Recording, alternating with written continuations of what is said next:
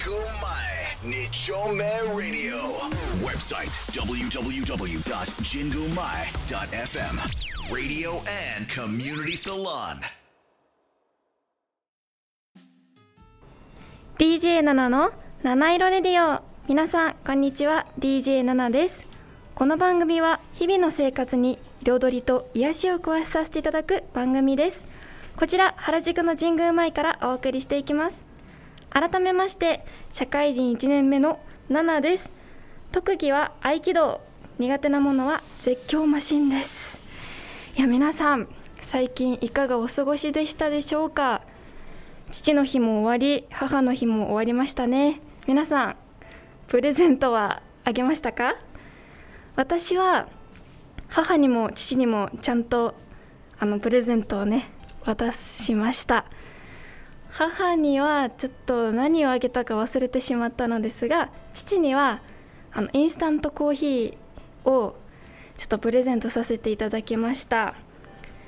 あのもうなんでコーヒーにしたかと言いますと本当は物もプレゼントしてみたいんですが父にはこだわりが強くなんか変に物を買ってしまうとちょっとねうんなんか、うん、こだわりが強いのでちょっとなんあんまりちょっと表情がねうんってなっちゃうので私はもう絶対喜んでほしいのでもう絶対に喜ぶコーヒーをプレゼントしてます。皆さんは何をプレゼントしましたか？ぜひ教えてください。そしてそして私最近ちょっとお恥ずかしいことがありましてあの会社で社長とお話をしていたんですけどもあの声優さんの話をしていらして私ずっと途中までスーパーの声優だと思っていまして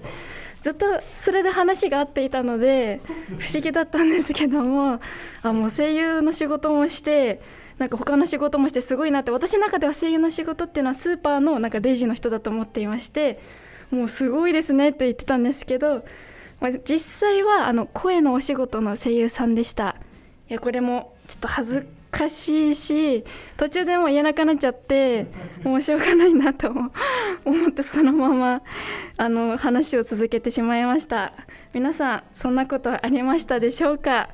はいメッセージはツイッターでぜひつぶやいてください。ハッシュタグ7ラジ。7は漢数字の7ラジはカタカナです。では7ラジ。始まります。神宮前日曜メイラディオラディオラディオコミュニティサロン DJ7 のハートウォーミングタイム私 DJ7 が最近ほっこり心温まったことや温かいトピックをお伝えしていきます。はい。今回はですねもう本当に本当に温めてきた内容でございます。デザイナーさんに出会ったことです。はい。こちらはですね私がちょっと両親両親だけじゃなくて家族にあの人生で初めて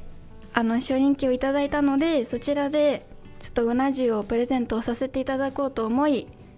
川越に向かいました。でそれまでにちょっと時間があったので、まあ、お洋服も夏服がちょっと少なかったという理由でいいお洋服がないかなと思い探していました。そしたらもう本当に本当に私のドストライク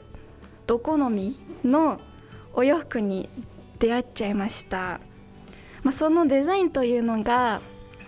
ちょっとレトロで大正ロマンみたいなお洋服のデザインが多いブランドさんででお洋服を見てたんですね。すっごい可愛いと思って。なんだろうこれ。これすごく良くないってもう両親と話し合っていて。そしたらそこの店員のあのお姉さんがねすごくいいですよねって話してくださってもうすっごくいいですねって話していたらなんと今日と今日だけ特別にここのお洋服のデザイナーさんがいらしてるんですよっておっしゃったんです。私え？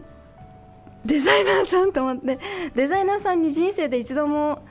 出会ったこと会ったことがなかったのでどんな方だと思ったらもう店員さんみたいにいらっしゃるなんかすっごい優しそうなお兄さんでもうお兄さんがねお兄さんとこの服いいですねって言ったらすごいなんか喜んでくださってそしてもう一着すごくすごくなんか和柄の着物みたいなデザインのお洋服も見つけちゃいましてでそれはお兄さんがもうわざわざ地元の山口県から一点物のその商品を持ってきたということでもう私はそれその物語にも心を惹かれたんですけどももうデザインに一番惹かれてしまいまして2着購入しちゃいました。もうそのお兄さんもねちょっとお高かったんですね一点物だったのでその1点は。なのでどうしようってなってそしたらもう店員さんのお姉さんがもう値引いちゃいなよって言ってせっかくなのでデザイナーさんにお願いしたら本当に値引いてくださっちゃいましてありがたいことにお洋服を購入することができました。そしてですねそのお洋服屋さんなんですけども、まあ、詳しく説明しますね。このお店は四川堂さんっていうブランドでしてこのお兄さんのお父様がももともとやってらしたブラブランド？でそのお兄さんものものが四川堂の友コレクションという商品らしいです。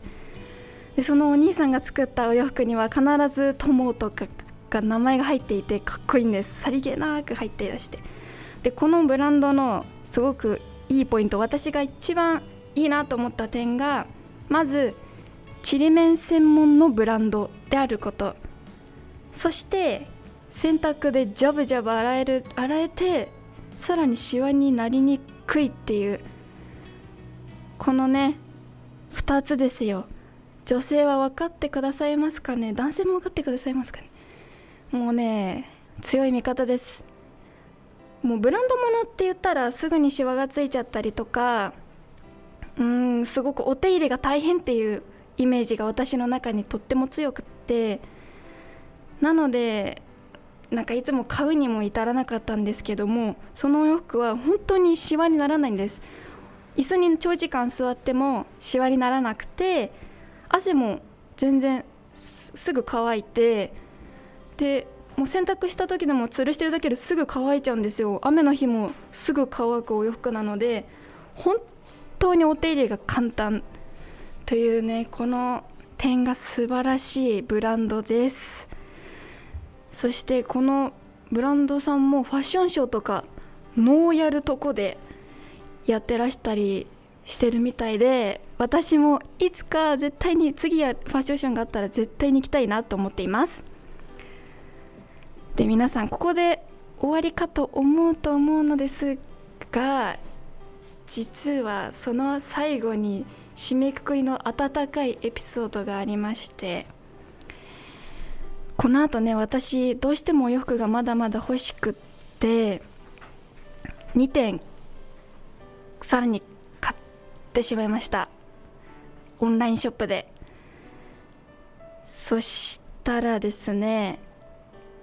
まさかと思ったんですけどもお洋服を注文した時って私の名前とか住所が相手に分かりますよね。それであのデザイナーさんが私の名前を覚えててくださったみたいで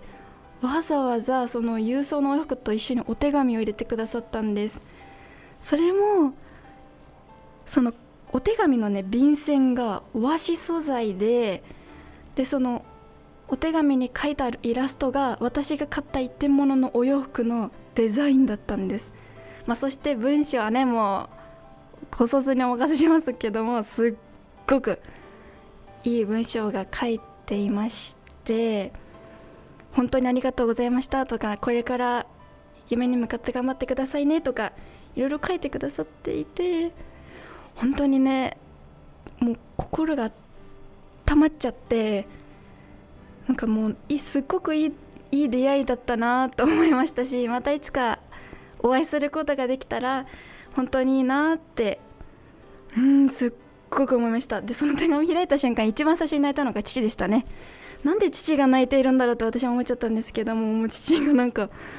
すごい良かったなとか言いながらちょっとうるうるしていたので、まあ、それ面白かったんですけど私も本当に泣きそうなぐらい嬉しくて私も絶対この人の服に恥じぬよう日々頑張っていきたいなと思いました。皆さんはこんなエピソードありましたかね？ぜひ教えてください。以上 DJ7 のハートウォーミングタイムでした。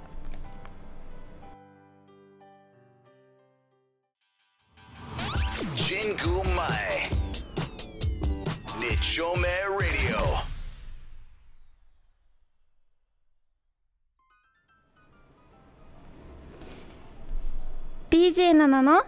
ヒーリング雑学。このコーナーでは温かい雑学や裏技をご紹介していきます。はい皆さん今回の雑学、まあ、また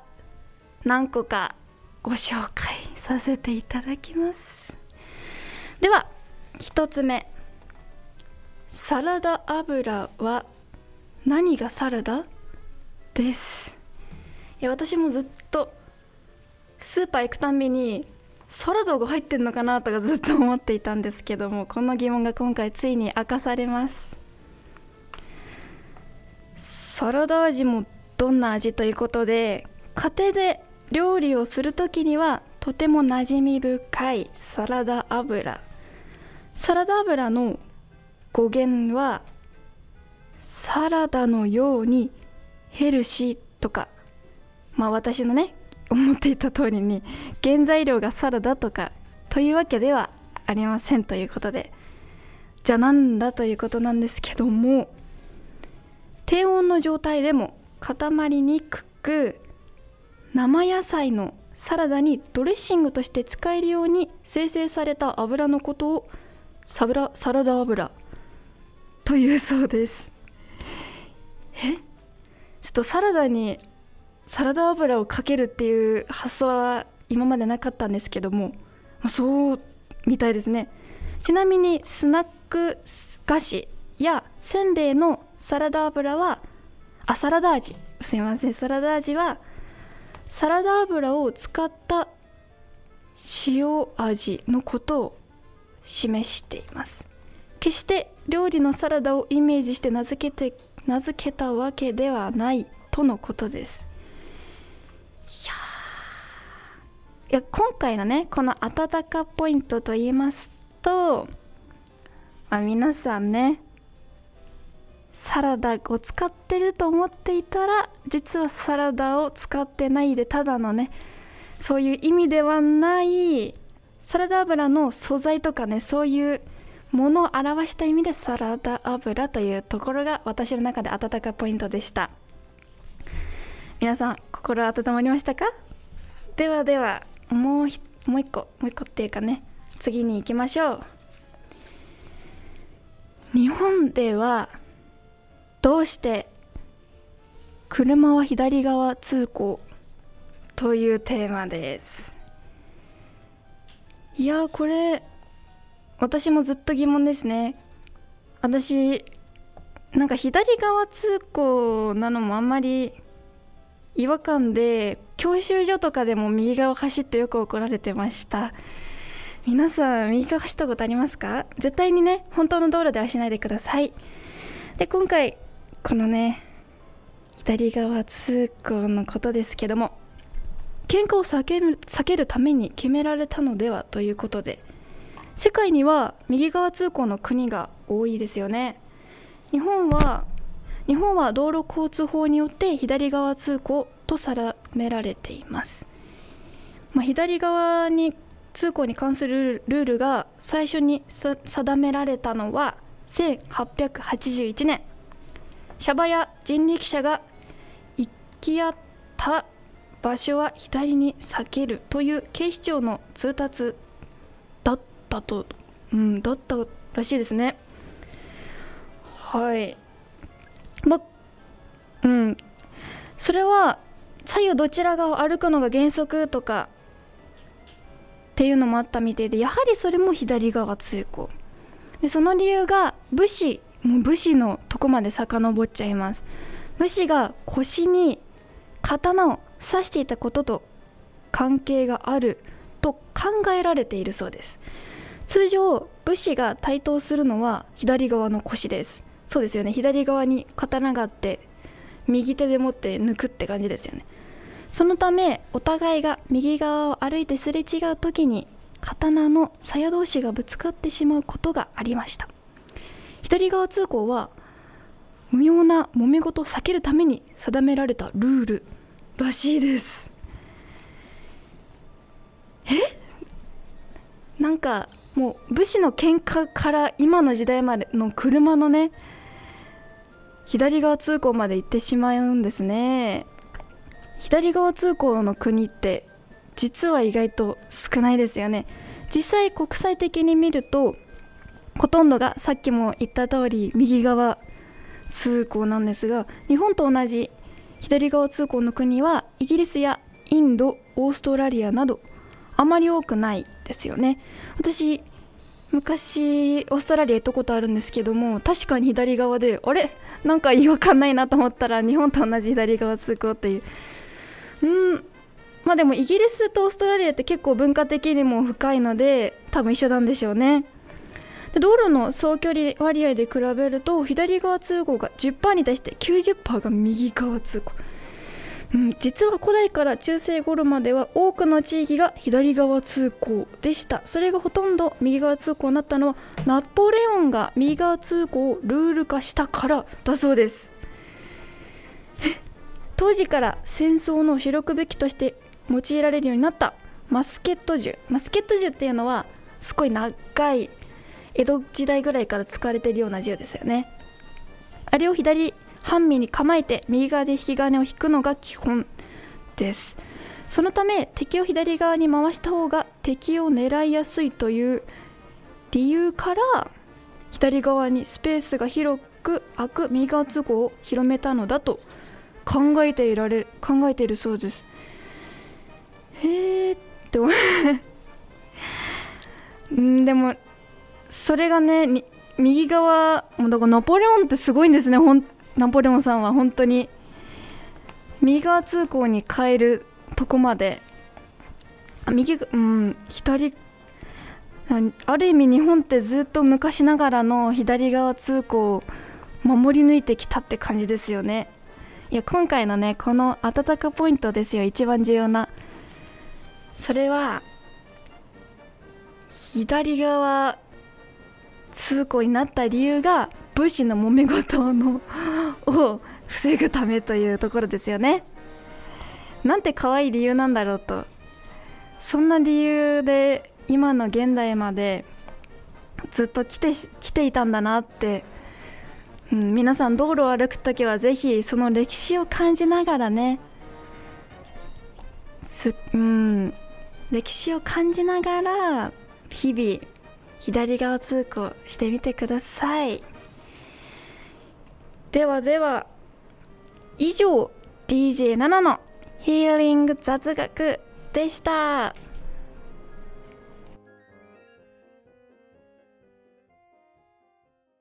ジェングマイ日丁目ラディオ Website www.jingumai.fm Radio and Community Salon 七色レディオ最後のお時間となりました。いや皆さん今回いかがでしたか？うーん私の中では一番皆さんに本当に